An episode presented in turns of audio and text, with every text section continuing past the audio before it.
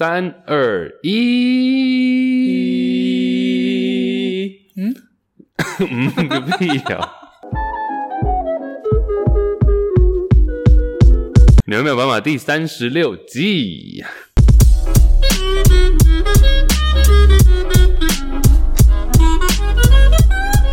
耶！Hello，挪威的森林还是纳威的森林？挪威什么？挪威，挪威 的森林，合音开始。让我将你心儿摘下，试着将它慢慢融化，看我在你心，哎，是还蛮好听的。是否仍完美无瑕？哦耶！好啦，我是 Chase，我是 Iris，欢迎来到我们的节目。在这个节目里面，邀请大家和我们一起聊聊那些你不知道、你不知道的事。哈？You don't know what you don't know。这一集是一个厉害的主题，因为大家看标题应该已经知道了，算是我们最常被问的一个问题吧。嗨，嗨，ありがとうございます。豆手，豆屁啊，豆豆嗓，豆岛啊，豆岛被告。欸、敏感是钮承泽，是钮承泽。哎、欸，你知道之前钮承泽有一次有个人走在路上，然后就被狂打。嗯，说干你钮承泽哦， 就一看发现是屈中恒。哎、欸，这是真实事件。屈中恒说的。他说他被打，因为人家以为他是扭成。好啊，总之这一集就是一直以来有很多听众，很多麻子们。不管是私讯啊，或是留言 Q&A 的时候，都说希望我们两个可以分享我们的留学经验。那我们以前可能都多少有提到啊，在不同的集数里面。可是这一次就想说，完整的就一集就讲这个吧。嗯。对，但其实对我来说，对我们来说都是了，就是一个几年的时光嘛，所以这其实很难用一个小时的时间讲完。嗯哼。但开始之前，你不是要分享你的高速公路惊魂记吗？对，因为我昨天出差去台南。嗯哼。结果我在开车的路，我长话短说，然后我在开高速公路，前面有一台旧旧的白色的车子，嗯，他就打了一个右右，就要切到右边那一道的灯，右方向灯，方向灯，对，右转灯。哦，这，这个词这么难讲，这么难讲，又又又又又 又又又转灯，哎呦。然后呢？但他一直没有转，然后又有点晃，要晃到右边又晃回来，晃到右边晃回来，啊，一个漂移是不是？我以为他是找不到适当的时机切过去，结果右边其实都没车？他右边又没车啊，然后他到底在干嘛？哦、我都站在后面，大概有保持安全距离了，嗯、但我都看出这个人到底在干嘛。后来我觉得不行，而且他开快车道，哦，shit，最内道。那他那时候车速大概多少？你知道吗？嗯，应该是低于限速了，大概不到一百、哦。那也算很快了耶。对。不是什么掉到七十这样。对，反正我就不管，我就想说，那我就不要理他，我就切到右边去。嗯，然后我就自己，我就绕过他这样。嗯哼，我右边开过去，你知道超车的人都有这个习惯，就是你一超完一定要看一下对方。我还超小的。看一下对方。我一看不得了了，他睡着了。我的。他睡着了。可他还是直行的耶。他直行，但他睡着了，他头靠斜斜的这样。然后他副驾坐着一个女的，应该是他老婆，也睡着了，也睡着了。干什么？等下他们是，这是不能、不可能发生的事情。我吓到，他们睡着了。可是两个人同时睡着是什么？我觉得应该是那个副驾已经累了，然后可能男的也驾驶也有一点累，然后他就也睡着。哦、我吓到我整个，叭，超大声！哎、欸，太夸张了吧？对，我在他旁边，我不是帮他从他后面，我是在他旁边，我是要把他叫醒。嗯。对啊，他睡着了啊。然后呢，你扒他之后呢？他就醒了，他就醒了。看他还好，我没有转弯什么之类的。Yeah，还我真的觉得还好，我没有在他后面。不然你可能会 车祸现场。Oh！那你也算救了他一命吧？Yeah，这一集的其实开头的重点就是要称赞我自己。没有啦，救人一命是？没有，真的是很危险。大家开车，欸、好夸张哦！不只是这跟酒驾不一样，这是大白天的，然后你在睡觉。疲劳驾驶，疲劳驾驶，这真的非常危险，而且还载人呢。Oh my god！可是我觉得他睡着还可以油门踩刚好，你要称赞他？不是，我觉得很很离奇啊，很离奇啊！他可以油门踩到那样，就是也不会踩多，也不会踩少，哦、然后车道就这么小小一个，不行不行，反正你累了 你就不要开车。Jesus，好屌哦！不行不行，真的不行。哎、欸，如果我是副驾，如果我今天是副驾，嗯、然后我知道我的驾驶很想睡觉，嗯、我不敢睡，嗯，我会播很大声音乐，或是我一直跟他聊天，吵他，对，嗯，就我觉得，如果你已经知道，哎，你们两个可能都，如果你今天是副驾，你们两个都已经很累了的话，那你就盯着吧，就聊天吧，就可以直接带到美国生活。我记得有一次我们开车从旧金山要开到 LA，嗯，是半夜开，是霍哥开吗？对，一个朋友昵称伯克莱馆长霍哥，新加坡诗人。是 Hoger，Hoger、嗯、Hoger 开车，然后他就是半夜开，我们就大睡一波，结果开到一半。后个开，然后突然就感觉到，对对对对对对对，为什么？应该是开到旁边，这样子。你说那个沙石路那一类的，您偏离。然后我们就不不不，我们就哦吓到，大家全部起来。嗯。然后说 Hoger Hoger sub sub 就是 substitute 就是换人，就说 sub 一下。然后 Hoger 说他只是在看星星而已。然后我那时候就想说，嗯。I don't think so。结果有换吗？结果没换，但他到了。然后我们到的第一站是华纳兄弟的那个，你知道 Warner Bros Studio，嗯，就是很多脱口秀啊或者电影拍摄的场景都是在那边，嗯、就是一个 tour 这样一个导览。嗯，后个全程大家都在睡觉。他怎么睡？他直接靠在那个车子睡觉。来提醒大家，疲劳真的不要开车，嗯，危险。还好我那时候还好我救了他一命，穿着紧身衣。才可以做到啊！救人要紧，好，好，下一个。哎、欸，这是惊魂记耶！哎、欸，可是你刚刚讲到酒驾，欸、我会突然想到一件上礼拜你的经验，不是我的经验，但是我发现一件很有趣的事情。开玩笑的，嗯，因为我前天我妈晚上跟朋友出去喝酒，这样，然后我就开车去载她，哦哦结果开车一到，也被她的朋友就是灌了一些酒，这样。然后没有，他们就说我帮你叫代驾，所以后来我们就就是我有喝嘛，但我们就叫代驾。然后代驾就是一个贵，贵不贵？贵就是一定贵嘛。但是反正不是我付，但但是那时候代驾是一个计程车司机，他的车计程车停旁边，然后开我的车回家。我就跟他聊天，因为我其实没有喝很多，我就还是很清醒，只是我想说不要开车。一上车我就跟他说：“哎，这个车子啊，哪里要怎么用啊？”小小介绍一下我的车。然后我就突然有一个问题，我想说。奇怪，如果其他叫代驾的人都已经喝到烂醉了，就你也不知道他的车子要怎么使用，这样代驾的人你要怎么办？对啊，他不能开他原本自己的。没有啊，他代驾就是要帮你把你的车开回去，那他要怎么再过来？他要自己再叫车再回来，所以代驾才会这么贵。OK，对。然后他就说，其实他目前接代驾或者是计程车这么多年，只要是叫代驾的人，通常都不会很醉。就是、所以真正醉的不会叫代驾，真正醉的都会搭计程车。他就说，好像可能有开车的人就不会让自己这么醉，这是一个潜意识，是不是？我不知道，我觉得蛮有趣的，因为我想说，你怎么可能没有遇过这种问题？我真的没有遇过，哎，就是只要是你叫代驾，嗯、你一定都很清醒，不知道为什么，嗯、只是我就觉得很只是怕危险，嗯，我就觉得蛮有趣的，interesting。Anyway，所以如果要喝酒要叫代驾哦，各位。嗯哼，Yep，台中可以叫我们在。纽约没有办法代驾，是？代驾服务。嗯哼。哎，我可以再补充另外一件事情吗？上上礼拜有讲到一百张照片。嗯哼。其中有一张不是拳王阿里一拳击倒那个吗？我发现有点像，就像李小龙一样，大部分的人对拳王，不管是 Mike Tyson 泰森还是阿里，嗯、对他们的印象还是停留在运动员或者是。Fighter 或者是拳击手这样的印象，就像对李小龙会觉得李小龙就是一个武打明星这样子。对，其实阿里，我发现很多人不知道这件事情。哎，阿里应该算是二十世纪，就上个世纪以来最有代表性的人物之一。真的吗？因为他，因为他 不是我真的跟他 很，我真的跟他很不熟呢。哦，没有，因为他代表的是那时候，我简单讲一个故事就好，这不要讲太久。好的。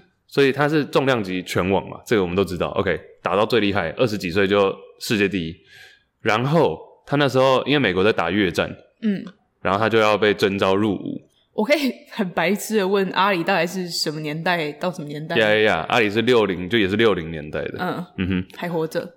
他前几年过世。哦，呀，反正他被征召要去入伍，但他就坚决不要，不是因为他。不想要参战，不是因为他有这么多的成功，然后不参战，嗯，而是因为他觉得战争根本不合理，嗯，以当时的状况来说，嗯哼，而且他同时那时候美国六零年代在经历黑人人权运动嘛，嗯，然后他身为一个黑人，他其实原本不叫阿里，他是改名，他是因为信了那个回教才改叫阿里，哦，呀，一九六零年的奥运，罗马奥运，他拿金牌，嗯，结果当时还是回到美国还是被歧视。他去餐厅，可能服务生还是会歧视他，所以他就觉得他那时候就把那个他的金牌摔在地上，然后就说这个国家根本就还没有准备好 for a person like me，像我这样的成功人士，他们还没有准备好。嗯嗯哼，那是一九六零年罗马奥运嘛，结果后来他被征召，他打到世界第一，对不对？然后被征召入伍，他说不要。他讲了一句，算是美国人权运动史上最有名的一句话之一。嗯，因为那时候六零年代就是很复杂嘛，美国本土，然后打越战，等等等等等，然后甘乃迪总统被暗杀。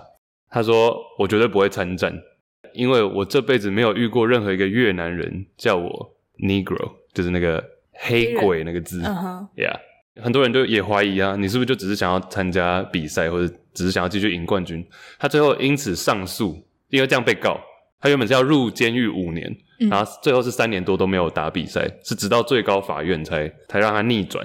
嗯哼，所以他整整那在他生涯黄金的那三年多也都没有打比赛，啊，但他完全不 care。他说：“我今天就是来做一件对的事情。”嗯，呀，yeah，不管他的代价是什么，嗯，代价。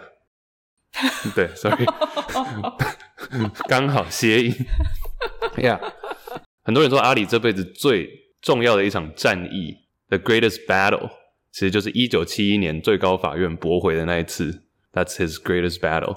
他驳回是让他说，OK，you can fight，就 You're fine，那你不用去。哦，就从此之后，他们才他们就意识到说，这种征召入伍的条件是不合理的，因为以前是有点像是国家叫你去打，你就要去打。啊，通常是是每一个这个年纪人都要去，那也是 draft 抽签。哦，Yeah，他觉得这个国家根本不值得我为他奋斗。Yeah，嗯，我。我被派去越南，打的也是一些无辜的人，嗯，那些士兵也不是他们自己想打，都是上面的人在操纵，嗯，那我何必？我毁掉的是一些士兵的人生，然后他们的家庭。嗯、like what is this? Right? Yeah. Yeah. So 阿里不错诶，嗯哼，还有很多啦。终于认识了拳王阿里。对啊，其实很多这种人物，我觉得都蛮可以讲的。因为假假如说那一天没有特别，我好像是在 IG 看到一个留言还是什么有提到，没有特别看到我也不会讲，所以大家有任何想法都可以提出来。不是说要一要那个吗？六零年代特辑吗？好，可以啊！我突然想到，我们高中那时候有一个老师，他就有打过越战呢。你说你在美国了？他超老，对，几岁？也刚好就可以带到今天的话题吧。嗯，应该有快七十咯。他教什么？教 literature。英文、历史，历史还是英文？他我没有上他的课啦，他的课比较简单。对啊，literature 不是文学吗？对啊，对啊，嗯哼，文学。听别人说，他常常上课都会常说 in Vietnam，讲越南 的没有啦、嗯。其实我发现美国的老师他们都很很像，我不知道台湾是不是这样子。呃，高中不是，但大学我不确定、嗯。Maybe 你可以分享。美国的每个教室啊，高中来讲，每个教室就是专属那个老师的教室。哦，这就跟台湾是，我觉得是最不一样的地方。嗯哼，就我们从，我记得我那时候国中结束嘛，然后去美国的时候，第一件事情我发现，诶，每堂课我拿到的课表上面不是写说，哦，数学、英文、自然什么什么什么，而是 A B C D。然后 A 代表的是某个教室的名称，嗯，然后上面会写老师的名字，嗯哼，所以每个老师有他自己的一个空间，一个教室，嗯，所以我觉得这一点是我那时候第一个 shock，我觉得 哇，也太酷了吧，嗯哼，因为我去了，比如说英文课，然后那个文学老师他就有墙壁上就有他自己喜欢的东西，嗯哼，然后他算是有一个蛮 sarcastic，就是有点讽刺的一个人，他的个性，哦，是这样讲吗？可以，比如他挂了一个骷髅头在墙上，嗯，然后在骷髅头的头上就写说 “just part of the wall” 之类的，就很明，因为是砖墙，然后很明显那个骷髅头就不是 part of the wall，就不是墙壁的一部分，嗯，但类似那一类的，他也蛮有趣的，啊，对。然后每个老师都有自己的风格，对，然后像一个我那时候生物老师，他以前有在美国大峡谷工作很久，嗯，然后他旁边就贴满了大峡谷的照片，跟他自己那时候的一些。一些东西吧，一些纪念品什么的。嗯、然后像呃历史老师，他很喜欢美国历史嘛，obviously。然后他就贴了，然后他很喜欢运动，他同时也是篮球队教练之一，嗯，所以他在墙壁上就贴了很多以前的篮球员的海报跟棒球员的记录等等。嗯、对，他教室很像一个棒球博物馆的那种感觉，小小的。嗯、所以我觉得这是第一个我那时候意识到的差别。我觉得哦以前都是坐在教室里，导师进来。对，Yeah，that's me。其实我觉得这一点应该是美国教育蛮好的一个地方吧。然后我觉得也因为这样，所以美国老师应该压力没有台湾老师这么大吧？我不知道台湾老师压力到底大不大欸。我觉得刚开始，如果你还是刚开始教书，你应该会觉得压力蛮大，因为我都觉得台湾老师蛮辛苦的。因为我自己是像你是高中就出国了嘛，可是我刚好是台湾的高中跟美国的高中都有待到。重叠，嗯。哎，我们要不要先讲一下我们两个人的留学历程？可以啊，可以啊，讲一下，讲一下我们的经过好了。我是。国小跟国中在台湾嘛，嗯，然后再更小是在加拿大，但那很短暂，到幼稚园，然后之后就去美国高中、大学，然后大学中间休学一年，然后再回去工作，然后研究所再过去，嗯哼，呀，然后我自己是一直都是国小、国中、高中我都是在台湾啊，嗯哼，然后是到高中高一的时候吧，我就突然很想要到国外读书看看，我就申请那种。不是学校，就自己申请了交换一年，所以我高中高一我就休学去美国读了一年的，算是名义上叫做交换学生，但也不算真的交换了。嗯，对，就到美国高中读了一年，在 Kansas，然后后来就回台湾继续把高中念完，然后考了台湾的大学。那考完台湾的大学，读到大三之后，又去比利时交换了一年。嗯，这中间也有参加过一些美国啊、韩国。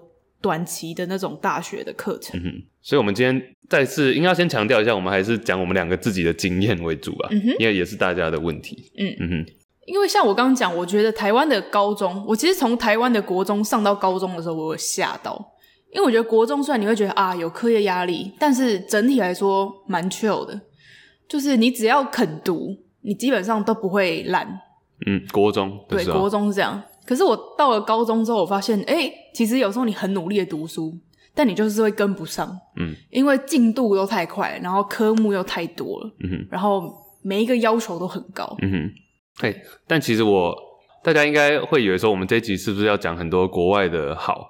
其实我觉得我国中，我会很庆幸我国中在台湾，嗯，因为我把，即便我可能学的没有百分之百很熟。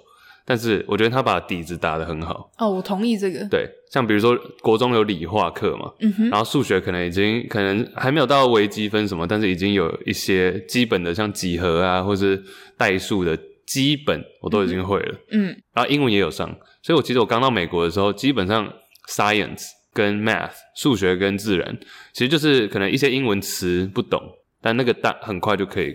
过去了，嗯，我也是，对啊，所以我觉得，假如我以后有小孩，我会希望在台湾上到国中，至少，嗯，对，那基本上中文也不会有问题，这样。好，所以其实整体来说，我觉得台湾的高中跟美国高中最不一样的方法，应该是教学的方式吧。就我觉得，在我在台湾的高中，真的是学到非常多不同的科目，然后也都因为必须要很认真的读，所以那个时候的话，我会觉得我的知识量非常的高，爆棚。对，就像我那时候刚去美国的时候，我就觉得。比如说我上数学，就像你刚刚说的理化、数学这种，我上数学我都觉得太简单了，然后我就一直换课，因为 一直练等。对，然后后来我换到那个 pre-calculus 啊，结果还是你知道，我刚去上美国数学课的时候，我遇到最大的挫折不是说我题目算不出来，而是我不会用计算机。因为美国的数学课都是用计算机在算，就你看到一个题目，你旁边就是计算机考试这样。嗯，然后我不知道他那个计算机到底要怎么用。嗯。因为我只会用脑袋算，我只会手算，用纸笔算。然后我考试的时候，我就是用纸笔算。然后老师说这样不行，就是你要用。计算机，然后后来我就再也没上过数学了。那学校就学校就说你不用上数学，太简单了。然后学校说你去拿心理学的课好了。嗯哼，对啊，而且是 AP。对 AP，结果完全听不懂。唯一有印象的是，我们老师拿了一颗橘子，说这就是大脑，想象说这就是一个大脑这样。我其他然后把它捏爆吗？没有，他说你看橘子有这个纹路啊什么，就像一颗大脑。这是我唯一记得。你也太弱了吧。那其实我美国历史只记得尼克森总统的昵称，昵称是什么？尼克森尼克森总统的绰号是 Tricky Dick，因为你知道大家知道尼克森总统吗？我其实我那时候觉得那个美国历史老师人蛮好的，嗯，他是他就说尼克森最后不是自己下台嘛，因为他是水门事件，大家可以自己搜寻一下，嗯，然后反正一个丑闻，他就是说拜，我不当总统了。所以他是第一个，算是也是唯一一个目前当到一半就直接闪人的总统。他是自己闪人了。，Yeah，搭了一个比尔叶，然后就搭直飞机，直飞直直飞机，搭直飞直升机，搭直飞机起航，像话吗？哆啦 A 梦，竹蜻蜓插了哎，直接飞了耶！哎、欸，那个照片很红，就他在纸飞机前面 比耶，好白痴啊、喔！直升机了，他死了吗？死了死了，因为他尼克森总统的 first name，他的名字是 Richard，那、嗯、其实 Richard 很多人会简称他是 Ricky 或是 Dick，所以他就是一个很有点阴险的人，所以是 Tricky Dick。好，这不重要。对啊，哦。但教学方法我觉得差非常非常多啊，嗯，真的差很多。我那时候英文课第一次去，我以为是要，因为以前台湾英文课在干嘛？上一些文法或者是对对对单字，I don't even remember。然后，但其实我以前一直觉得英文课，因为其实文法没有那么困难，对我那时候国中来说，嗯，所以我会觉得说，那我就 利用英文课做别的事情。嗯哼，结果我那时候去美国英文课，我发现完全不能这样子。因为他没有在教你任何的单字文法，这有好有坏哦。嗯，我觉得这不见得完全好。但你就是前一天你会读几页的书，然后到教室之后就是不停的讨论。对，我也是。不管是小组讨论，或是全班一起讨论，或者老师讲，然后问你的想法等等。嗯，It's everything。我们那时候的英文课的不是每个老师会自己排他教室的座位吗？哦，oh. 我们那时候就是五个人一桌，就很像台湾国中开同乐会那种排列方式。嗯，就五张桌子对在一起，那你们就一桌。然后很多时候是你们要去讨论的。嗯哼，我那时候受到了非常大的挫折。一定的吧，因为一开始其实我一开始也是啊，就我就想说，嗯，我是除了语言本身以外，我对他的这个方式不是很熟悉，我就想说，嗯，what？嗯，我说还有一个最大的挫折是，比如说这堂课讨论完了。然后老师就会说：“好，我们今天有一张学习单，然后就才五，就四题吧，大概四题。说你们回去就写这张，然后明天交回来。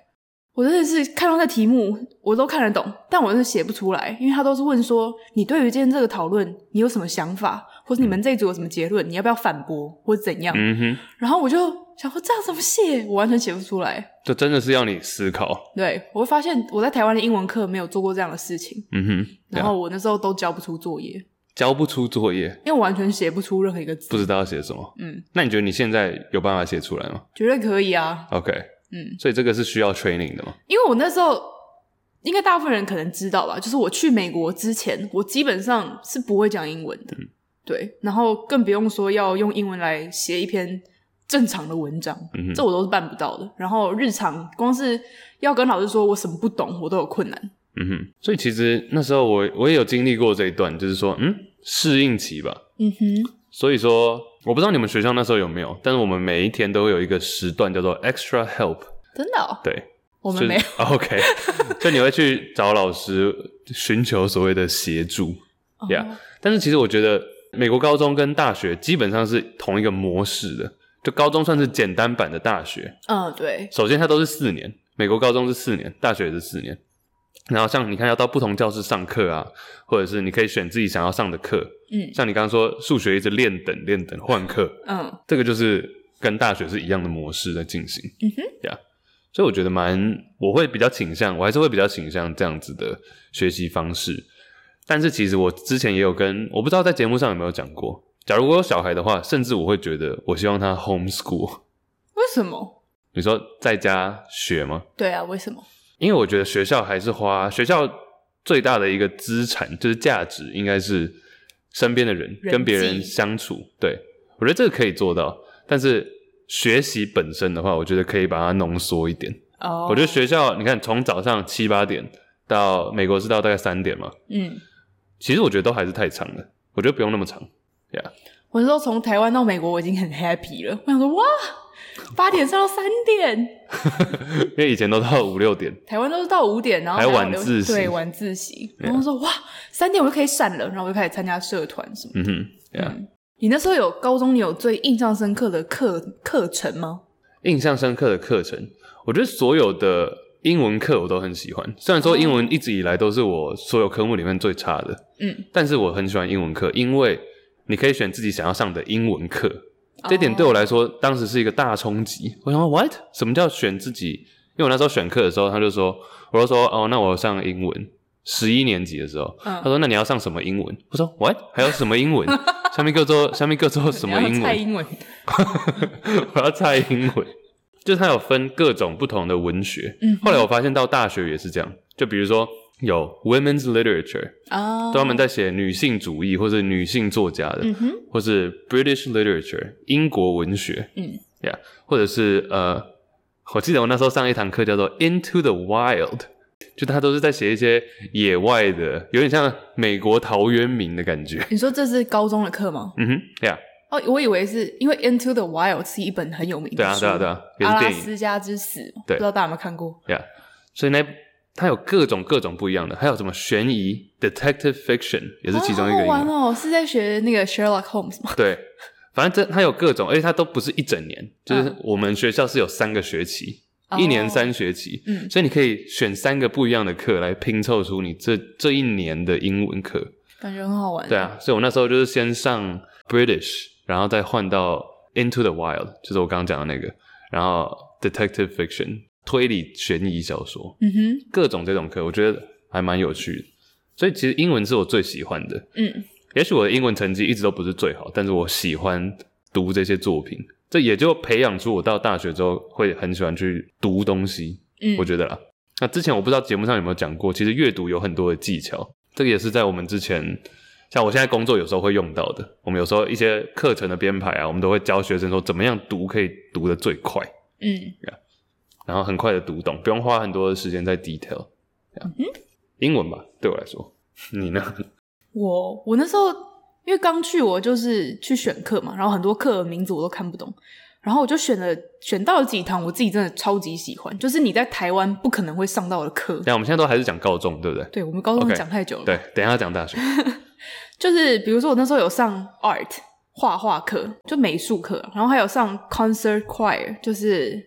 合唱团课，就你会觉得，哎、这种东西在台湾不是什么，不是一个课，就是怎么可能会是一个课？但是我是说，拿到这些课，我就这是我在刚开始上课的时候最开心的时光，嗯、因为它让我不用一直讲英文，然后但是我可以很享受，也可以很融入这堂课。Moment，对，然后我觉得也是因为有这几堂课，我英文学的更快。我也可能讲过很多次，就是你如果英文讲的还不是很好的时候，从这种团体的活动。有人际关系的交流的方向，最可以提升英文的素质。一直都是啊，嗯、我第一个学期就是打就打篮球跟棒球嘛。嗯，yeah, 其实那个真的是最快的。对，呀，yeah, 因为你每天就是跟这些人在一起，所以即便你不常讲，你也可以听到很多。嗯哼，然后英文会进步是绝对，或者一些 slang，一些日常用语。哦，然后我觉得身为一个台湾的。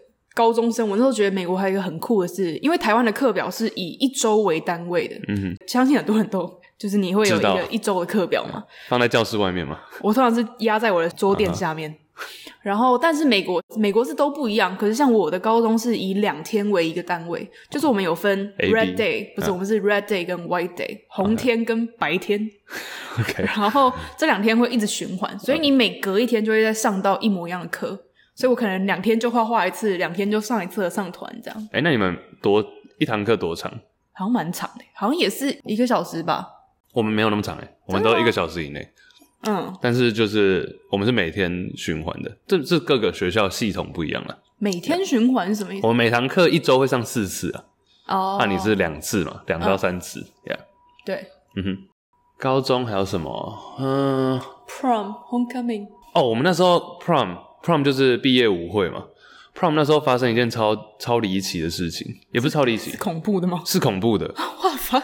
我们那时候我在波士顿嘛，嗯，那时候我们 Prom 的隔天是波士顿马拉松的那个攻击，哦，超可怕的，是，而且我们那时候大家原本就要住在那边，因为我们就各自有自己的舞伴嘛，去到一个地方之后，整个活动结束，我们原本是要住在那边的，就大家统一住在一个人家里或什么，嗯，结果后来。好像忘记什么原因，我们后来就先闪了。嗯哼，结果隔天那里就直接恐，大家知道波士顿马拉松事件吗？就是有爆炸，呀，爆炸，恐怖攻击，超级可怕。所以要是你们没有走掉，走掉的话就很有危险，因为就在那个地方。太恐怖了吧？That's crazy。但你那时候去是一二年，一一一二年，一二。你记不记得你那时候的？因为那时候社群媒体还没有像现在，那时候没有 Instagram。有，那时候有了。那时候有了吗？我记得我去的时候就是刚开始用 Instagram，就是我的，因为我是住在别人寄宿家庭嘛，然后我的 host sister、嗯、他们都有开始用，我就有下载、嗯。可是那时候台湾就完全没有人在用。嗯哼。但是我下载的时候，因为用的人太少了，我也没什么在用。嗯哼。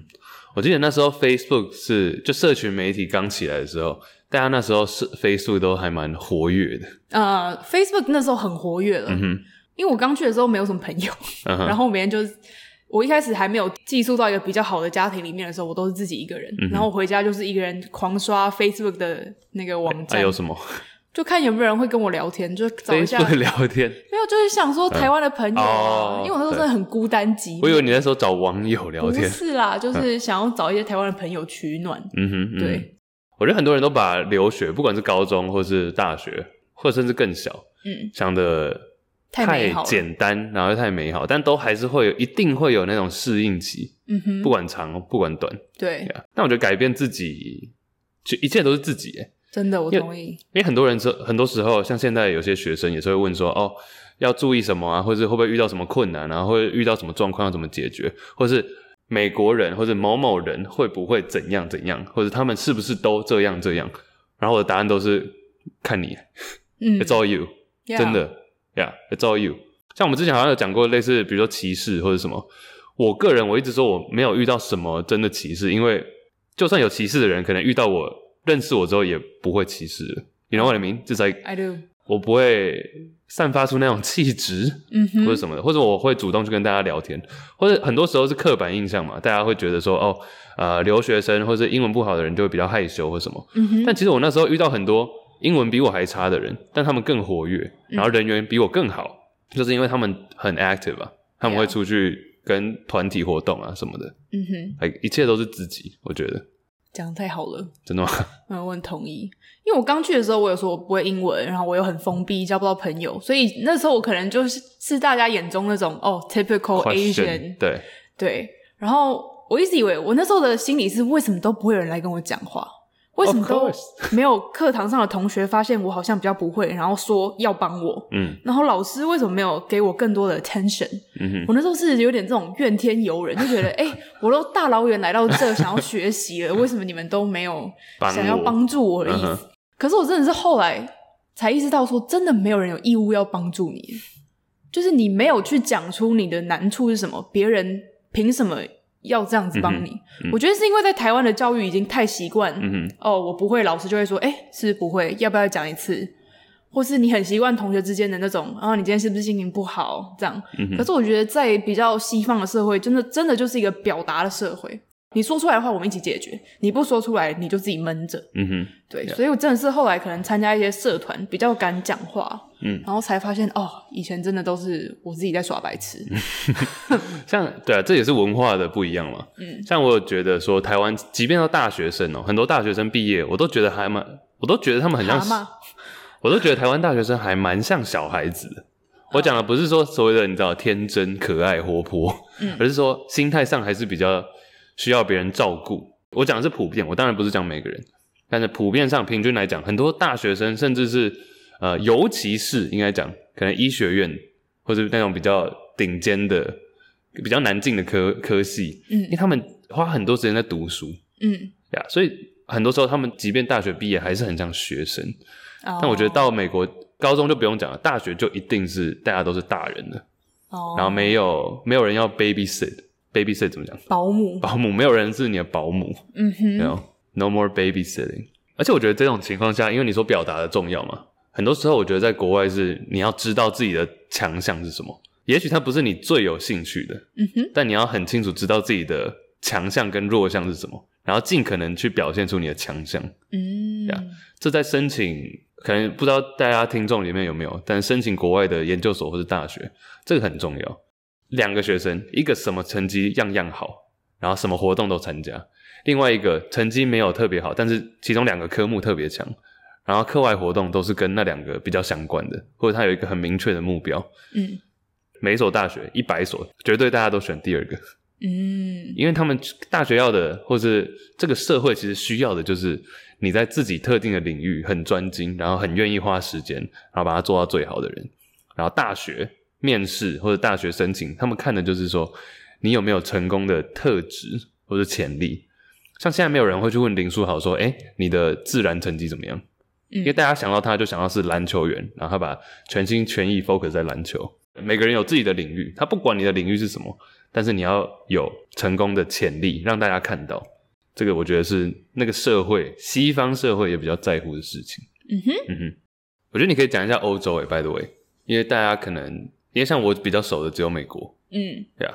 但你那时候去欧洲，你有觉得什么显著的差异吗？因为我一直觉得留学，嗯，那种一年半年的，很多人都会觉得是去体验人生，你知道吗？所以不会，可能不会花太多时间在课业本身上面。嗯哼，这只是我的一个刻板印象，but 你可以解释一下。其实我去欧洲的大学。我觉得比较好的是，因为我已经有一些在国外生活或者读书的经历了，所以我到欧洲之后，我适应的很快。就我不会再像以前那样说啊，有那种文化冲击啊，或是觉得很多格格不入的地方。嗯，就我一开始上课，我基本上就是很直接的就可以融入了。我去一年比利时嘛，但是我那时候算是把我自己的时间切成一一半一半，就我前半年是。专心在学校课业，然后后半年是专心在其他的文化体验啊、旅游啊之类的。因为我觉得交换这件事情，我不会说，诶，我交换，我就是想说，我就去那里放飞自我，就去玩。因为我觉得学校，你体验学校的课程，对我来说也是一个很很重要的体会这个文化的一部分嘛。我觉得如果你可以去一年的交换的话，可以这样子操作，就是两个都要体验，不要说啊，全部都放在学校狂读书，但也不要说啊，我就是放飞自我，不管学校的课业。对，所以我那时候是切一半一半。那我觉得在欧洲上课的话，同学的素质蛮参差不齐的。就欧洲的大学，我自己觉得，就是你可以体会到哦，有些同学真的是很有资质，就在团队里面很 carry。因为毕竟大学都是要做很多 team work，就是团队合作，就团队合作。比如说一群人一起做一份报告。那欧洲人如果大家普遍认知到的那种个性，应该就是比较耍耍，尤其是法国那边的人。对，我那时候在比利时啊，嗯、就是刚好有一个有点中间。OK，对，然后你就可以很明确感受到，有些人就是什么都不做，哎、嗯，然后他、哦真的哦、就是他什么都不做，他也不觉得可耻。哎，他真的差蛮多的。我等一下可以讲美国那边。嗯，就是他会，我觉得欧洲人最厉害的就是很会 bullshit。就是他可以什么都不做，然后 show up，然后 bullshit，然后你会觉得哦，好像就是有讲话，但真的不知道在讲什么。See，我就说，That's why 我一直都觉得欧洲比较不是我的，比较不是我的 vibe。不是，但是同时又有一些欧洲同学是非常优秀的，就是你会觉得哇，这个人已经他可能才大学一二年级，但已经开始有 startup，已经开始做很多很多的事情，然后已经有自己的 company。哎、欸，这不是刻板印象，但是我真的很喜欢德国人。但德德国人就是很我自己遇到的了，都很 carry 是？不是 carry，我觉得是他们可以很明确知道自己想要干嘛哦，oh. 然后照着那个时辰把它做出来。可能我上辈子是德国人，那 ISTJ 吧？嗯，我觉得跟他们合作起来轻松，嗯，对啊。但是我觉得美国比较少那种你所谓的 carry 的人跟耍废的人呢，真的哦。Like it's all 我遇到的啦，可能 Berkeley 的环境也有差。比如说，我们之我记得那时候有一个作业是很简单，嗯、应该是大学大一，因为大家都还是要上基本的英文课，但那时候英文课也是可以选。我那时候是上 Theater R1A，就是跟戏剧相关的文学作品。好，不管。然后我们那时候有一个 weekend 要直接不只要看一部剧，然后还要读一百多页。我觉得这是故意的，这很重要。嗯大学故意设计让你自己做不完的课程，嗯哼，自己无法完成的作业，目的就是要让你自己去 teamwork。但他没有直接说你们就是要，比如说他没有直接 assign 你说你就是跟这个人一起。没有没有哦，他一切都是要你自己，你自己意识到说没办法做完，你有两个选择：either 自己狂干把它干完，第二就是你要跟大家合作。然后通常像我这种人就会去找第二种。就我们就分配好说谁做什么，谁做什么，然后最后有一个 meeting，大家一起。但是我们 expect 每个人都有期待，说对方做了该做的那一部分。嗯哼，这整个合作起来才有效率。这是我，也许这是我们学校自己的特色。但是当然绝对有也有耍废的人。嗯，但是很多时候大家都彼此信任。我自己把我的四分之一、五分之一做完，那我们 meeting 的时候才有办法有效率把全部做出来。嗯哼，嗯，对，这个可能是。我不我不敢说是美国都这样，但是我们至少我们学校是这样。然后你说欧洲比较多送啊送啊的人 跟 carry 的人，是不是？对啊，但我真的会觉得整体来说啊，比较欧洲跟美国的大学，我会觉得欧洲人真的太 lay back，就是太废，chill。我觉得不是不是说很废，我觉得在他们的文化里面，那不叫废，那个叫做 live the life，就是他们不会像美国的 living la vida loca。就是我觉得欧洲人整体不是只有说学校，而是整个社会都是他们觉得人生是大于工作的。你不是说他们很爱啃老本吗？我会这样觉得，因为我觉得，哎、欸，这些欧洲人可以现在可以过得这么 chill，是因为他们有这么多几千年下来的文化资产，让他们其实在很多部分是可以靠观光啊，靠其他社会贸易啊等等之类的。哎、欸，我最后想要分享一本书，它里面就在讲这件事情，在十年后的整个世界会有什么样的不一样？嗯，对，里面就有讲到说，很多的 focus 都会 shift 到。亚洲这边跟撒哈拉沙漠以南的非洲哦，oh. 因为欧洲人太废了。我是真的，这因为我觉得欧洲人真的是蛮自大，就是他们已经太倚仗自己千年以来的历史，然后倚仗自己是一个比较可能所谓高等的民族。当然不是每个人都这样想，但是我像之前有说嘛，我觉得欧洲人的歧视比美国人还要严重，然后他们会觉得哦。就就我觉得他们真的太糗，尤其是我那时候去美国找你，那你又是在戏谷附近嘛。我一到美国，进到你们的大学，我就可以发现真的是完全不一样的感受。我就会觉得，如果今天我可以决定我要去欧洲还是美国读大学，我一定会选美国。嗯哼，因为我觉得欧洲的大学比较没有团体意识，它比较像是一个，你就是去拿一份文凭，嗯，在这个 degree，嗯，这个。反正你就是进去拿一份文凭出来，然后去工作这样。可是我觉得美国的大学，除了你可以得到一份文凭，你不一定得到，但你或许可以得到一份 文凭 之外，我觉得美国大学的那种学生之间的社会的凝聚力，社会凝聚力真的有吓到我。就是他们完全就像是一个小型的社会，然后很多不同的自主性的活动啊，嗯、或是。选举啊，什么都有，我就觉得哦，真的很有趣。全部 school spirit 超级重要，对，从高中就有。我现在穿着我们高中的裤子。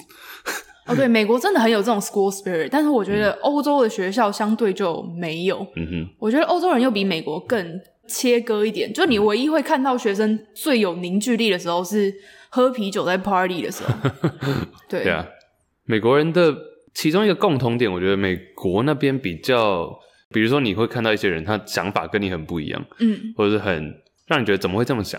其实只是单纯是差别的问题，没有所谓谁比谁好，嗯哼。但像你刚刚讲，欧洲人可能就会有自以为的优越感，这个我不确定是不是这样子。有某一些某一些.我觉得近年比较少了，但是我真的还是有遇到少数这种让我觉得不是很优越的。嗯哼，好，see，yeah，美国尤其我觉得像我的环境，以前在波士顿到。呃，湾区旧金山那边，嗯，就这两个地方都算是比较一直以来就是很开放，然后很多元的。So I think that's，我觉得这个有蛮大原因的啦。嗯，我一直都觉得在这两个地方我蛮如鱼得水的。嗯哼有啊，地点一定也有差。Yes，像 Kansas，堪萨斯就一定跟波士顿很不一样。嗯哼，但我觉得美国大学回到底，我觉得它最大的价值还是在于说你身边的人呢。嗯，所以我觉得挑那个环境真的蛮重要的。很多人会觉得说，现在很多可能升高中生想要申请美国的学校，他们都会看说排名。我真的很不喜欢看排名，但排名可以当做参考。当然，没有人想要读一个很差的学校，right？但是更重要的是，我觉得那个环境适不适合你。很多时候你不能说哦，去了才知道，去了才知道，这蛮不负责任的。你是要一个学期之后，然后再转学，再转学，再转学吗？而是现在资讯这么透明，资料这么多。你应该花时间去找说哪个地方可以让你得到最多的机会，接触到最多不一样的人，如鱼得水，如鱼得水，呀、yeah，真的、啊，很多时候，比如说像课程，我一直都觉得课程本身，不管你是上，现在不是很多学校都开线上课吗？嗯，不是说课程内容重不重要，内容绝对是重要的，但是很多时候是跟我以前节目上也有讲过，跟一群人分享同一个空间跟时间的那个感受。你跟一群想法可能会有点相近，但是背景、成长背景截然不同的人，在同一个空间、在同一个时间里面、同一堂课、一个教室里面分享你们的 idea，我觉得这个是很多地方、很多国家甚至都做不到的。嗯，因为美国的国际学生是最多的嘛。嗯哼.我觉得教育的价值在这边呢、啊，一直都不是内容本身，而是从教学的方法到你会遇到的助教的老师，到你身边的同学，到你最后怎么去实际应用这些资讯。嗯，那我觉得美国的环境会推广这样的思考模式，鼓励你去仔细去想一些原因跟他们之间的关联。尤其你又是 Berkeley 更 liberal 吧？嗯，对啦，呀、yeah. 嗯。哎、欸，那你有印象就是你大学拿过觉得最困难的一堂课吗？有啊，有哦。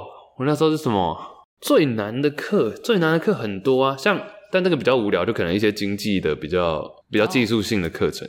嗯、大家会想听这个吗？还是你要讲最好玩的课？好玩的课很多啊。我我这里有写几个教授，是我觉得他们对我的影响比较大的。我上的第一堂课是经济学。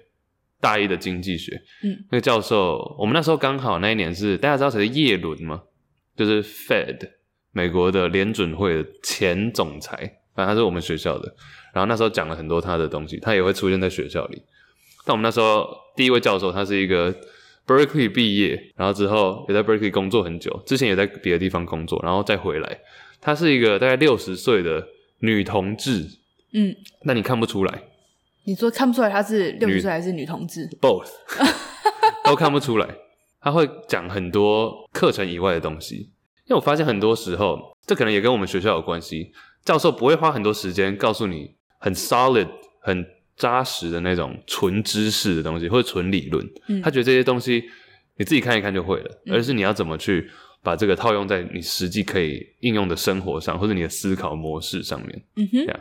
所以他就讲了很多，他从六零年代、七零年代、八零年代，光是在 Berkeley 这么开放自由的地方，他经历过哪些哦、呃、抗议啊，或者示威啊，或者到之后的保守派的反扑啊等等，这一切，然后旧金山整个城市对同志文化的开放啊等等，这些怎么跟经济学绑在一起？然后这个会影响到什么？我觉得这个都是他上课讲的，就他可以以自己的角度出发跟你讲这个科目，嗯嗯、而且他很。其他教授也是，另外一个教授是社会学的教授。我大一也是就上这堂课，那时候只是听人家说这堂课很好玩。他以前是电脑工程师，之后转到社会学这个领域，差蛮多的耶。对，很多这种人，很多教授都是这样子，他们跨很多的领域，嗯、而且都是从那种比较可能技术型的转到理论或是偏概念型的，嗯哼，像从工程师到社会学家嘛，那他们就可以。讲了很多这些领域看似不相干领域怎么绑在一起，嗯嗯，像他花很多时间讲说麦当劳，我们那时候有看一本书，就在讲介绍麦当劳跟素食产业。你就想这个又跟工程跟社会学好像又没有那么直接的关联，大家他他就会讲说哦。这些麦当劳使用的科技，它怎么样一次量产这么多东西？那这个影响我们的社会文化怎么影响？那甚至哪些电影、哪些的媒体的报道的说的话的方式，都是这样被一套绑在一起的。嗯哼，呀，很多啊。这个教授的 list 我可以继续讲，但是像英文写作的老师，他也是他告诉我们怎么去想，怎么去思考，怎么去写。我觉得很多人会遇到这个问题，就是你原本只能写三页、五页的作文，你怎么把它写成一个 research paper，三十页、四十页？那你的方向要怎么去找？或者你的资讯，你的资讯来源是什么？等等等等等等。其中一个经济学的老师更特别，他是四十岁才决定要去读研究所，然后他其中经历过了哪些？他告诉我们，以我们那时候二十出头岁的人，我们需要注意到的问题是什么？嗯哼，就是我们现在最。最需要你花时间或者花心思在的东西是什么？他也会在那时候就跟我们讲。所以很多人其实在分享他们的经验，嗯，给我们。我觉得这个是当时十八到二十二岁的大学生最需要的，嗯，在那个环境。啊，有一个是我们还是要上一些通识课啊。我那时候跟一个朋友，他们就上了一个通识课，是比较需要上一堂人文方面的课。我们就乱选，我们就选了一个 American Dance，就讲，哎，但是其实蛮有趣的。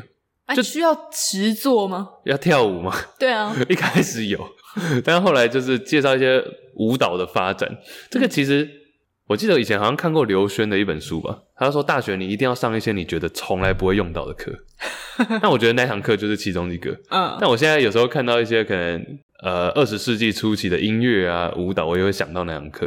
嗯，那它里面就介绍了很多说音乐、舞蹈跟宗教之间的关联。你知道，像比如说犹太人他们，或者你那时候去土耳其，嗯，不是有去看到那个舞蹈吗？旋转舞。对，然后一些犹太人他们的庆典，他们跳的舞，他们的由来是什么？这个对我人生可能没有太大的帮助，但我还是会抱着一个去学习的心态去听。啊，我觉得那时候很好，是大学都会开放一种评分方式，叫做 pass no pass，就你 either 是过了，要是没过。我那时候把它用到极致。就那时候好像规定，你大学最多只能有三十个学分是 pass no pass，我好像二十八还是二十九。就我觉得在大学那时候广学一堆东西，嗯，对。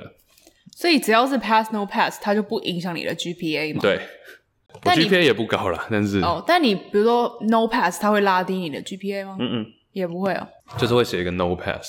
哦，GPA 讲到 GPA 这件事情，我也觉得。你现在就问毕业生哦，一百个人大概有九十八个会告诉你说，我那时候太 care GPA 了。因为仔细想想，那时候别人讲都听不进去哦。他说哦，GPA 没有那么重要啦，什么什么，你只要成绩 OK 就好。但那时候你都还是会想要去得到一个 A，嗯，right，这个没有不好哦，我觉得这个心态是很好的，因为你想要更好嘛，你想要做到最好。但是成绩基本上真的没有那么那么重要。即便我后来申请研究所。他会看你的 GPA，但是我一直都不觉得那是一个很重要的 factor，很重要。真的哦，Yeah。但要是你今天 GPA 二点零，哦，二点零是真的太烂。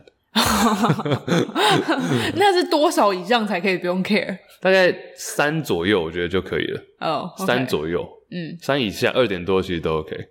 Yeah，真的哦，我自己觉得是这样子啊，除非你要哦，假如你今天是要去读 law school 或者是。法学院或者医学院，那当然不一样。嗯哼，对啊，标准不一样。但是我讲的是凡人来讲，凡人，OK，像我们这种凡人，OK。GPA 一直都是参考，让你让学校知道说你有没有认真在 participate，participate，花时间在课业上。但是我不认为，我觉得大学需要的是 work smarter。讲这个会有点好笑，但是时间管理真的是大学练出来的。嗯、我自己啊。我不知道这个可能台湾的大学生可以 relate，对，可以吧？但我觉得台湾大学生花好多时间在玩呢。真的吗？这没有不好啊，但是，yeah, 我，我觉得跟美国差不多吧。真的吗？我自己觉得，因为其实台湾的大学我不会觉得课业很轻，看你拿什么课吧。嗯哼，对，看你拿什么课。可是，就是比如说我这一学期课很多，我基本上也是很忙啊。哦、oh,，OK。对，玩，我觉得玩都是个人吧。只是你可能比较常听到台湾大学生去夜唱夜冲，那个也都 OK 啊。但是可能美国美国也在，美国也在玩 party。对啊，我觉得都差不，我觉得差不多诶、嗯、我这里有写一句话，我觉得那时候大学四，哎，我总共是三年多嘛，反正回去回顾，我就想说，我先讲原本我写的，我写、嗯、Being smart really matters, but doesn't guarantee anything。嗯哼，就你要是可以聪明一点，我讲的不是智商哦，而是你做事情或者时间管理或者你处理事情的步骤，这件事情你聪不聪明很重要，但是它不保证任何的结果。嗯哼，我有时候我觉得哦，一堂课或者跟办一个活动或者任何的呃组织，然后我发现哦，这个方法真的太棒了，so smart，然后让我们很有效率的做完一件事情，让大家都在整个过程里面很开心。但是结果却是不好的，哦，是哦，我觉得这个是这个都有可能发生。我讲的结果可能、嗯、可能是课业，可能是最后办出来的效果，嗯，等等。Like being smart really matters。假如说你今天可以一群人，你的团队里面都是 quote unquote 聪明的人，嗯，而这对你整体的整体的运作会有很大的帮助，但是它不保证任何的成功。嗯哼，我觉得这也是可能大学伯克莱那个环境。很追求的一件事情，就是我们要让你直接接触到真实社会。嗯哼，这个就跟东岸不太一样了，我觉得啦。为什么？我那时候节目上应该也有讲过，Berkeley 就是很真实嘛。你今天不管要做什么，他给你百分之百的自由，但是你要承担那个后果。嗯，对啊，可能你做了花超多时间做了一个你很喜欢很喜欢的 project，最后你得到一个 C。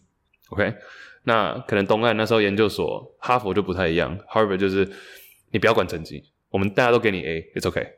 但是你今天一定要做的是，我们看得出来你有没有用心在做。嗯，对啊，那你要有办法告诉我们说你花了时间做什么。你不要担心成绩，我们想要看的是你真的花时间在这个安全的 bubble 泡泡里面、温室里面，你尽量去尝试。嗯，我讲的不是说哦呵护你哦，嗯，这不一样，而是说你不要担心成绩。我们已经知道你。算是聪明的人了，不用担心这个。嗯，但你在这个环境里面，你尽量去做。嗯哼，这是哈佛的做法。还是是因为研究所跟大学啊？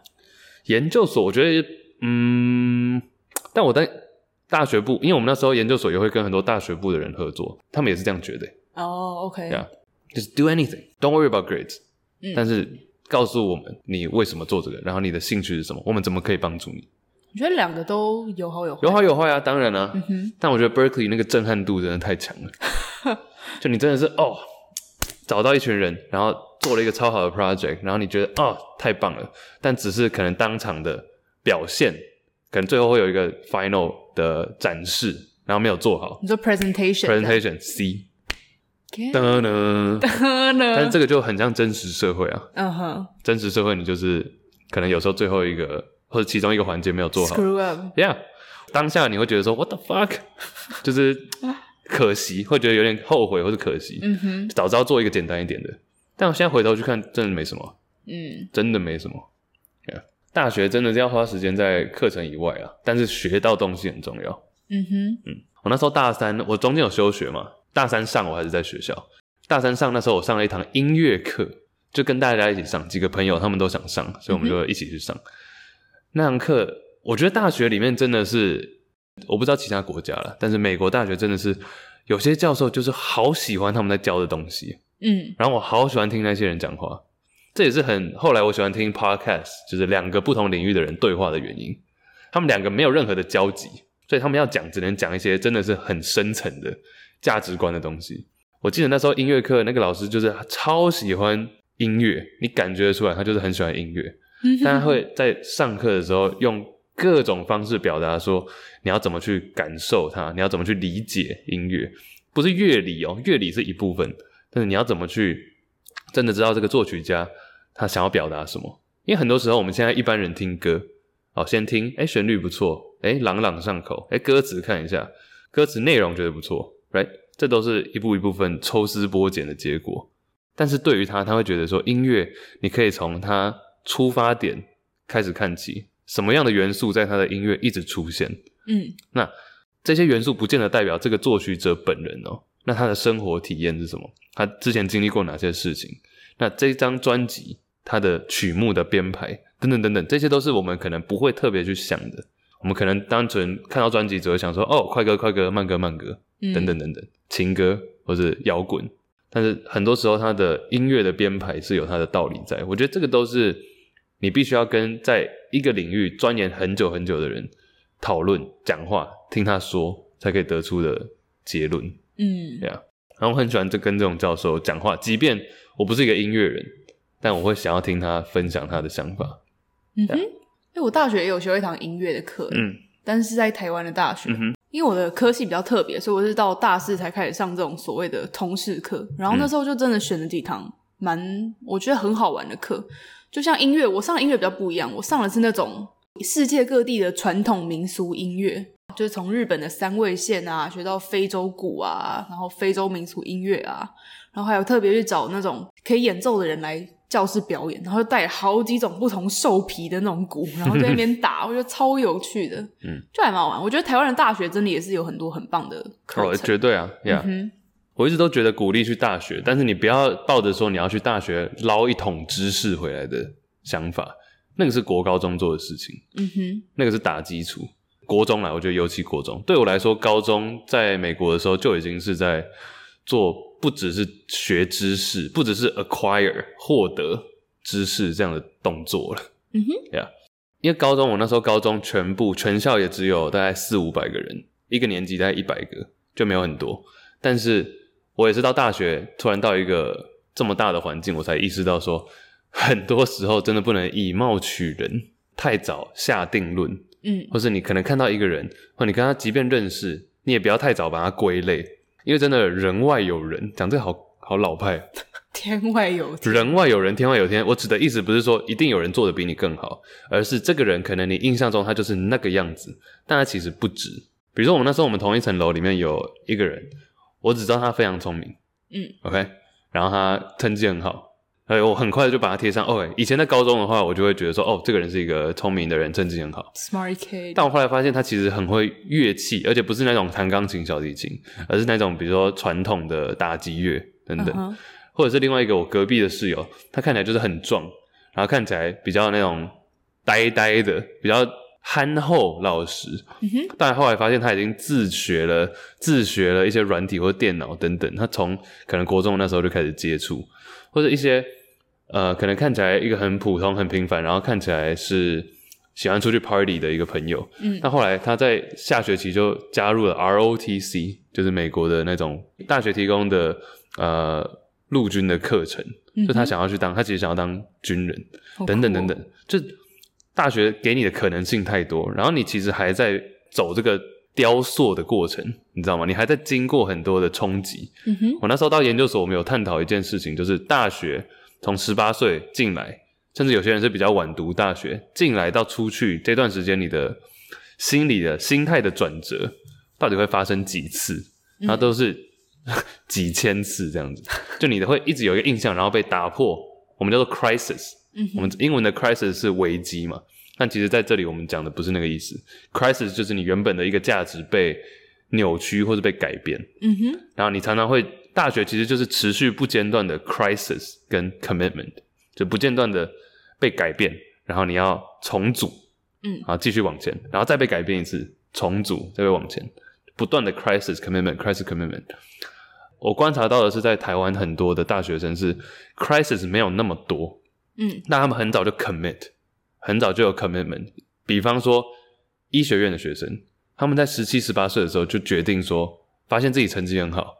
那我决定我要读医学院，嗯，或者他可能不见得对特定的科目很有兴趣，但就被排到了那个科系，嗯，填科系的时候是不是会这样子？对啊，就是你可能，我有一个朋友就是啊，他很想要去读台大，那全部前十个全部都填台大，可能第一个是可能电机系，然后之后调到是外文系，嗯、然后调到财经，然后再调法律，说就是他他不知道他最后会调到哪里，他调到哪里那个位置决定了他未来三十年的人生。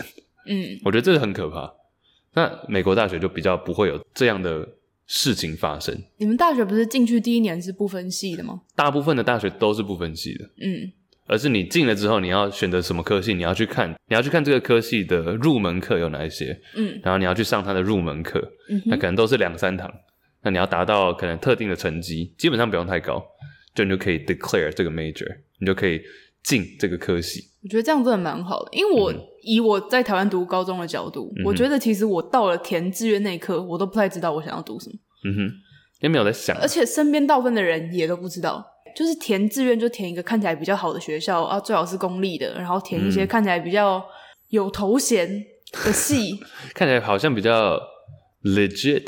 所以像台湾气管。国际贸易什么，这都是很大的科系啊。欸、可是很多人填这些系，像我也是嘛，嗯、就填这些科系，只是因为好像他看起来比较 legit，就是也不知道看起来比较厉害，到底在干嘛？嗯，哎、欸，啊，也真的没在干嘛。我我朋友是很多朋友是台大公馆跟台大国企的，嗯、这个他们都是台大是叫做台大管院嘛，对不对？啊哈，都叫管院。所以他们是说，基本上就是你想要读商科里面最顶尖的学生，在台湾都在台大管院。大概可以这样讲了，对啊，right？但他们毕业之后也说，其实没有学到什么。What the hell？那你到底在干嘛？嗯，所以我觉得这是很有点可怕的一件事情，因为那时候国中我读台中的味道嘛，一个私校，嗯、也算是成绩还不错的学生都会在那边。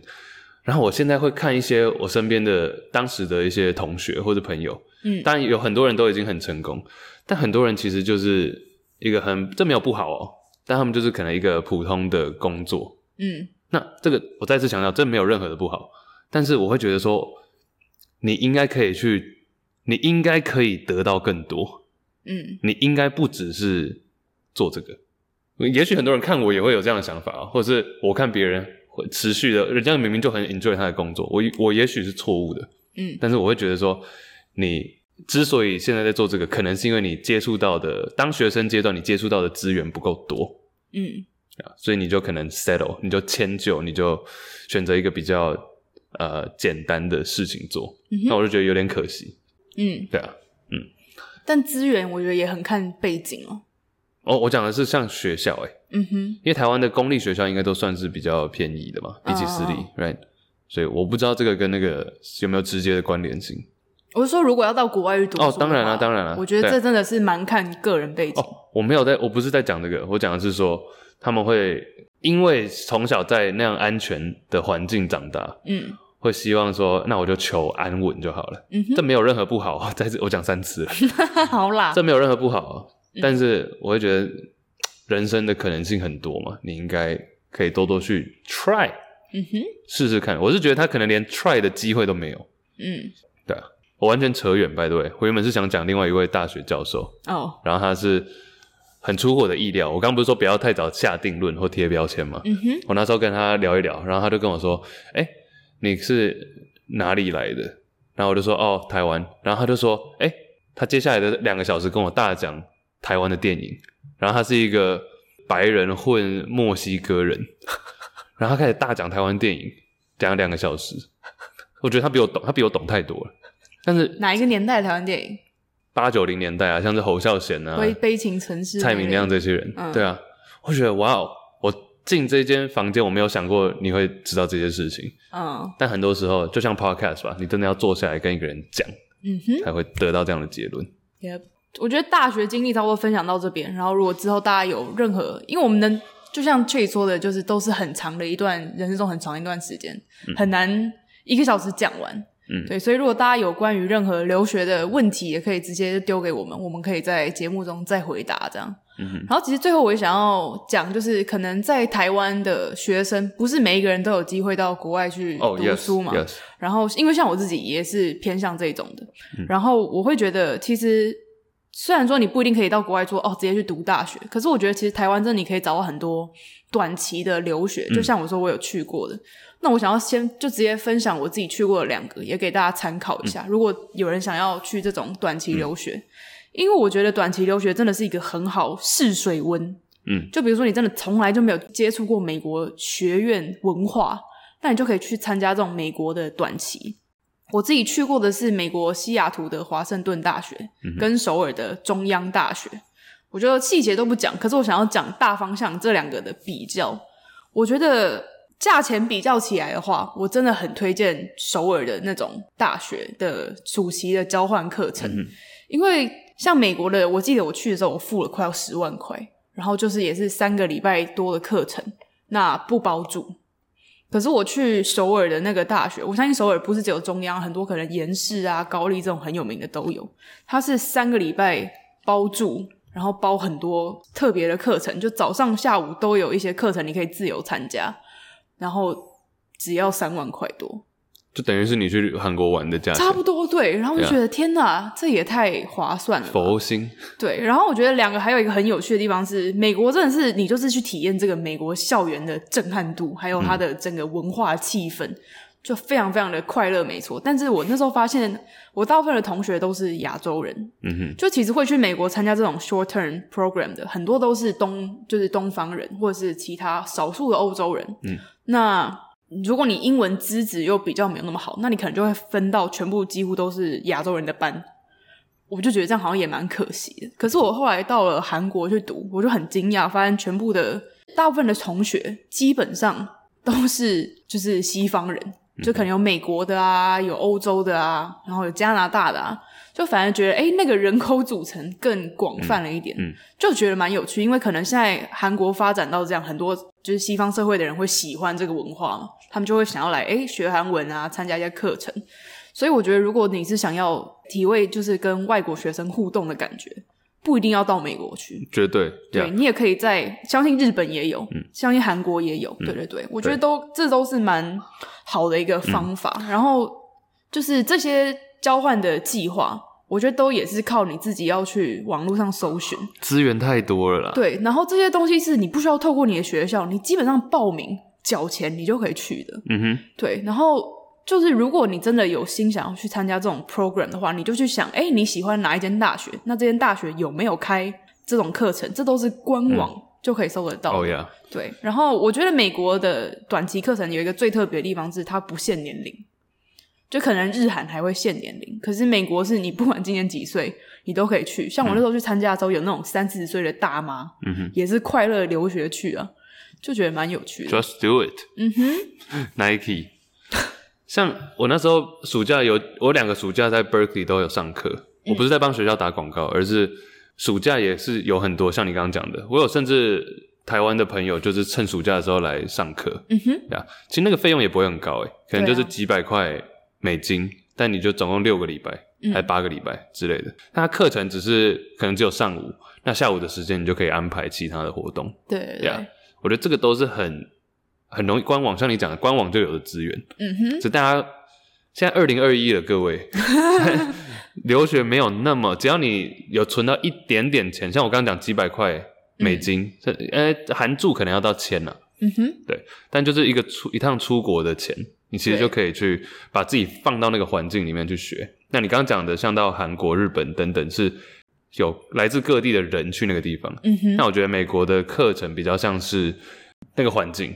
就那边的学生可能很多都是像我这样子，学期学期中没有上这堂课，想要暑假去上的人。哦，yeah, 也会遇到，嗯哼，嗯那蛮好的，而且时间上比较 flexible，对啊，因为原本一学期的课被浓缩在六个礼拜，然后每天上，而且时间也比较好安排嘛，你就可以上午，我那时候就是这样，早上起来上午去上课，上到一两点，然后就去下午去看个比赛啊，或者去实习啊，或者什么，然后晚上再再出去，嗯、类似这样，yeah。因为我知道很多台湾的人，如果想要去留学，会去找留学代办。嗯，我自己也找过。但是像这种短期的课程，真的拜托大家千万不要找代办给别人赚这种简单到爆的钱。哎、嗯欸，像我们其实我们有做一部分，我们工作有一部分是代办，但那就不是我们不会帮你就是找留学。哦，你们那比较不一样，你们是申请大学。对，我们是帮你申请大学跟呃写教你一些写作跟考试。怎么办？会不会有听众是做代办？哎、欸，有那个呢。哎、欸，我有一些听众是我以前教过学生的朋友，哈，所以 他们就是私讯给我，忘记是怎样，反正就发辗转发现，然后我以前的学生就说他是我以前的老师，something like that，sensei，sensei。对啊，我觉得像这种简单，你一个官网几个按钮就可以自己申请的东西，就不要再找代办，嗯、然后觉得好贵好贵这样。嗯哼，嗯，有很多方法的。嗯哼，好了，我直接教了。比如说你要去 Berkeley 的话，你就去 Google Berkeley Summer Program 就出来了，然后就有一些课程，不一样的课程了。哦，但今年暑假比较特别，很多没有实体课，或者很多取消，因为疫情。嗯哼，但其实没有那么困难的。Yep。对，今天比较像是把之前大家提过的问题，然后从头到尾，从高中到大学这样讲一遍嘛。嗯哼，对啊，我还是要讲，我那时候真的遇到很多我觉得很神奇跟很厉害的人。我讲的都不是聪明哦，因为聪聪明已经变成是没有什么稀奇，你懂吗？嗯、但就是哇，这个人可以同时做这个做那个，有点像是 Elon Musk 那种感觉。哦，现在是首富了吗？对，对，Elon Musk 大家知道吗？Tesla 的那一位。嗯哼，对啊，钢铁人，对啊。很多这一种类型的人，觉得那时候这可能以后要讲可以细讲。好啊，嗯、反正现在我们就留下留白很多了。但是大家如果有任何的问题，就尽量 IG 啊、YouTube 啊私讯都可以。嗯哼，然后我们会再整理，然后分享。Yeah，今天这一集就比较像是你喜欢的主题吧，就是一个主题式的。哦，oh, 对啊，对，OK，Yeah，那下一集会不会再回到？我喜欢的那种模式呢？多细细到爆的，跳来跳去的主题。OK，也可以，不然大家也可以说比较喜欢哪一种收听的体验呢、啊？然后我们可以民调。对啊，就是看，觉我觉得还是听众听起来舒服最重要。是吗？不是我们想讲什么最重要吗？我们可以讲我们想讲，但是呈现的方式可以是比较听众喜欢的方式啊。嗯哼，因为像我妈也是我们的忠实听众嘛，她就会真的都会跟我说：“哦，这一集听起来我觉得很顺。”这一集怎么一直跳来跳去，或是这一集 这样听起来很舒服，怎么之类的？被攻击？不是攻击，就是他会给我一些回馈，我就觉得哦，这就是听众的感受啊。嗯哼，嗯哼，好啦，OK 的。我另外再补充一件事好了，我发现听众真的想法很不一样哎，所以对对对，所以说我觉得听众的想法不见得会直接影响到我们做节目的方式。嗯哼，但是我会想要知道大家想什么，因为有些人就说，哎，你上次讲那个，我非常非常反对。然后另外一个就说：“哎、欸，你讲的真是没错，我就是这样想。”嗯，我有看到那些留言，对，我就觉得很没有，我觉得很棒啊。嗯，大家愿意跟我们讲，我都是喜欢的，因为每个人人生体验不一样。对啊，就有些人说，哎、欸，我觉得你讲这个太扯了，完全你就是正中我的心。这不是他们不是 hater 哦，他们不是存心就是要来黑的。我知道啊，对，他们是讲说我就是反对反对反对，因为为什么为什么为什么？我觉得这种都很好。嗯，那有些人就说你讲的太棒，百分之百同意，而且什么什么什么，同一个话题有这么极端的嗯想法，而且都是我们的听众，我就觉得这个真的太棒了。好哦，我就喜欢这个。好，better。好啊，感谢大家的回馈，keep them coming，all right。来吧。等一下吃什么呢？可以吃牛冻吗？啊，我真的好饿哦，我真的蛮想吃牛冻。冻饭。Let's go。Peace。